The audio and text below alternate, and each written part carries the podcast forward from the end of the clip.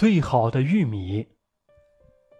奥比太太在他的屋子后面种了一大片玉米，经过几个月的辛苦劳作，眼看就到了收获的季节。一根颗粒饱满、裹着几层绿色外衣的玉米，高兴地说：“收获的那一天，主人肯定首先摘下我，因为我是今年长得最好的玉米。”周围的玉米听了，也都随声表示赞赏。收获开始了，奥比太太仔细看了看那根最好的玉米，但她却没有把它首先摘走。他的眼力可能不太好，没注意到我。明天，对，明天他一定会把我摘走的。那根最好的玉米自我安慰的想。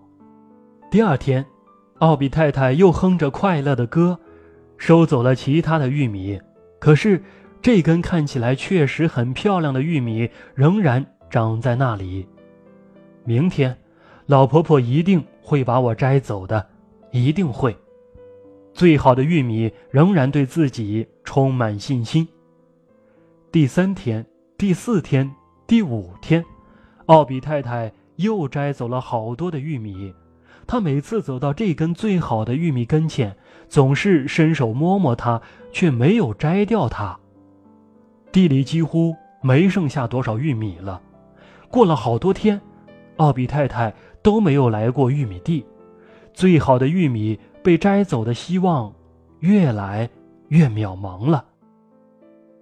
一个漆黑的雨夜，最好的玉米才沮丧地自言自语道：“我总以为自己是今年最好的玉米，结果奥比太太根本都看不上我。白天我要顶着烈日，原来鲜嫩饱满而又排列整齐的颗粒，如今变得干瘪坚硬。”夜晚，我要和风雨做斗争，我还要抗拒蚊虫的骚扰。也许奥比太太真的不需要我了，也许我并不是最好的玉米。不知不觉，黑夜过去了。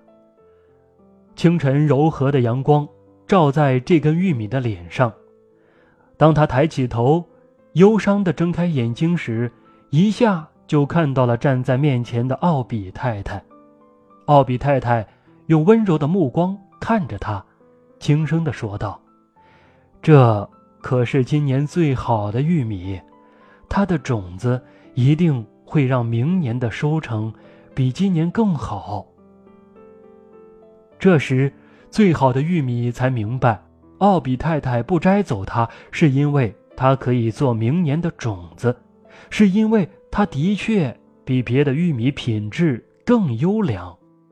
奥比太太恋恋不舍地把这根玉米抚摸了好一会儿，然后轻轻地摘下它，放进手中的篮子里。人生总会遇到得意和失意，只有宠辱不惊，才会进退有度，才能够保持宁静的平常心。生活是自己的。不要在别人的评价中寻找生命的价值。当没有人欣赏你的时候，就自己为自己鼓掌。